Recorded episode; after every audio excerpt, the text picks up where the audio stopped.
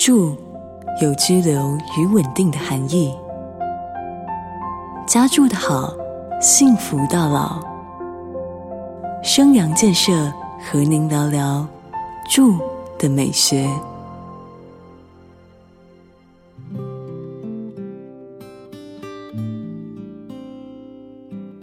张曼娟老师曾经用气味来描写夏天的美。他是这么写的：冰过的西瓜切开来，会有果肉成熟的静甜气味；盛装在篮子里的玉荷包，喷发着诱人的果香；咸肉粽和豆沙粽，隔着粽叶也能嗅闻出来；挂在红色木门上的绿色菖蒲艾草，只有一点似有若无的草香。这一切的一切。就是在我生命中无法消散的真夏的气味。这段文字同时写到了气息和味道，也写出了气味有唤醒情绪记忆、引发某种感受的涟漪效应。人们常用温馨来形容家庭的氛围，温是指温度，馨就是气味。关于居住美学，大多数的人往往只注意到视觉上的装修设计，嗅觉则是最容易被忽略的元素。在韩国电影《寄生上流》里，导演多次用气味来做金家、朴家两家人的对比，用画面和台词把家庭生活中那些隐而未见却又无所不在的气息、味道刻意放大，给了观众很震撼的心思。原来，居家空间里的气味，会透露出一个人的生活态度和生活习惯。每个人都有自己独特的气味，居住的空间也是如此。当被问到除了食物的香味之外，还有哪些味道会让你想起家的美好？有人会说，是妈妈洗涤干净后，在太阳下晾晒过之后的被单。所散发出来的温暖香气。有人会说，是阳台上的茉莉花盛开时，被风吹进房子里的那股清甜芬芳。也有人说，是家里的宠物洗完澡，用吹风机把毛吹干时所散发出来的味道。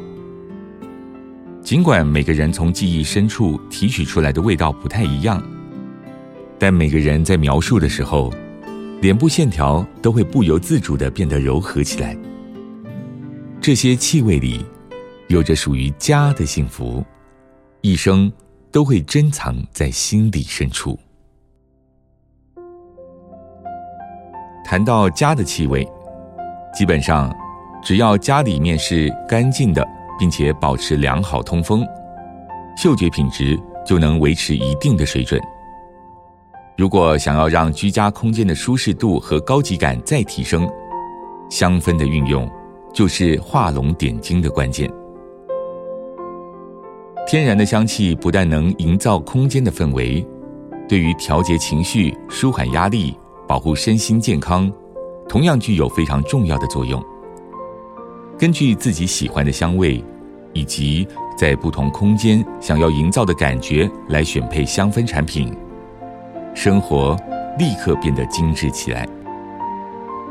举例来说，像是茉莉、丁香、橙花、快乐鼠尾草以及柑橘类的香氛，都十分适合在客厅使用。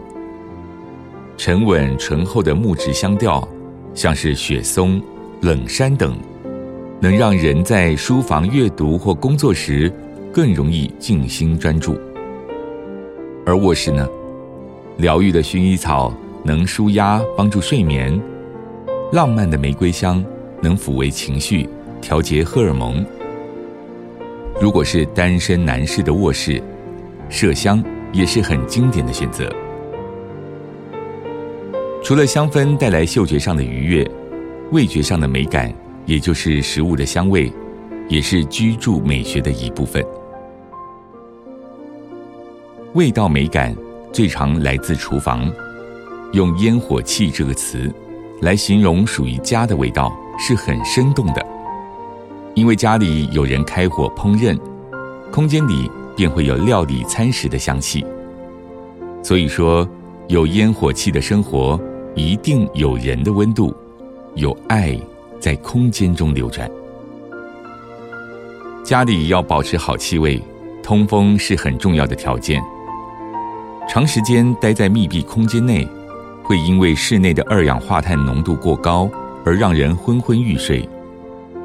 理想的情况是，家里每个空间都有进风口和出风口，而且进风口和出风口要在不同的面向，才能达到对流的效果。如果浴室和厨房没有风口，那么装排风扇也有助于把湿气、油烟排到室外。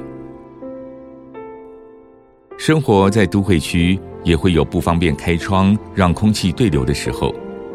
例如，当户外空气品质不是很好，或是临近大马路，窗外有汽机车排放的废气、噪音，又或者是在地下室没有对外窗等等。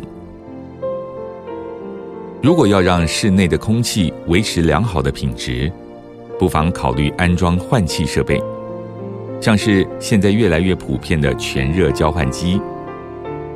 全热交换机。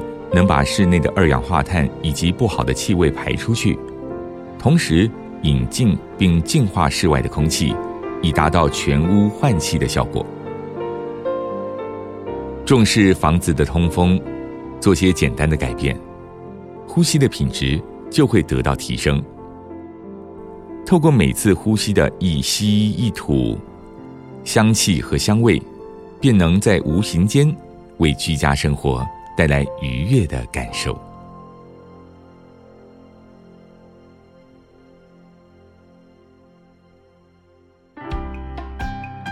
最好的建筑总是能让人停下脚步。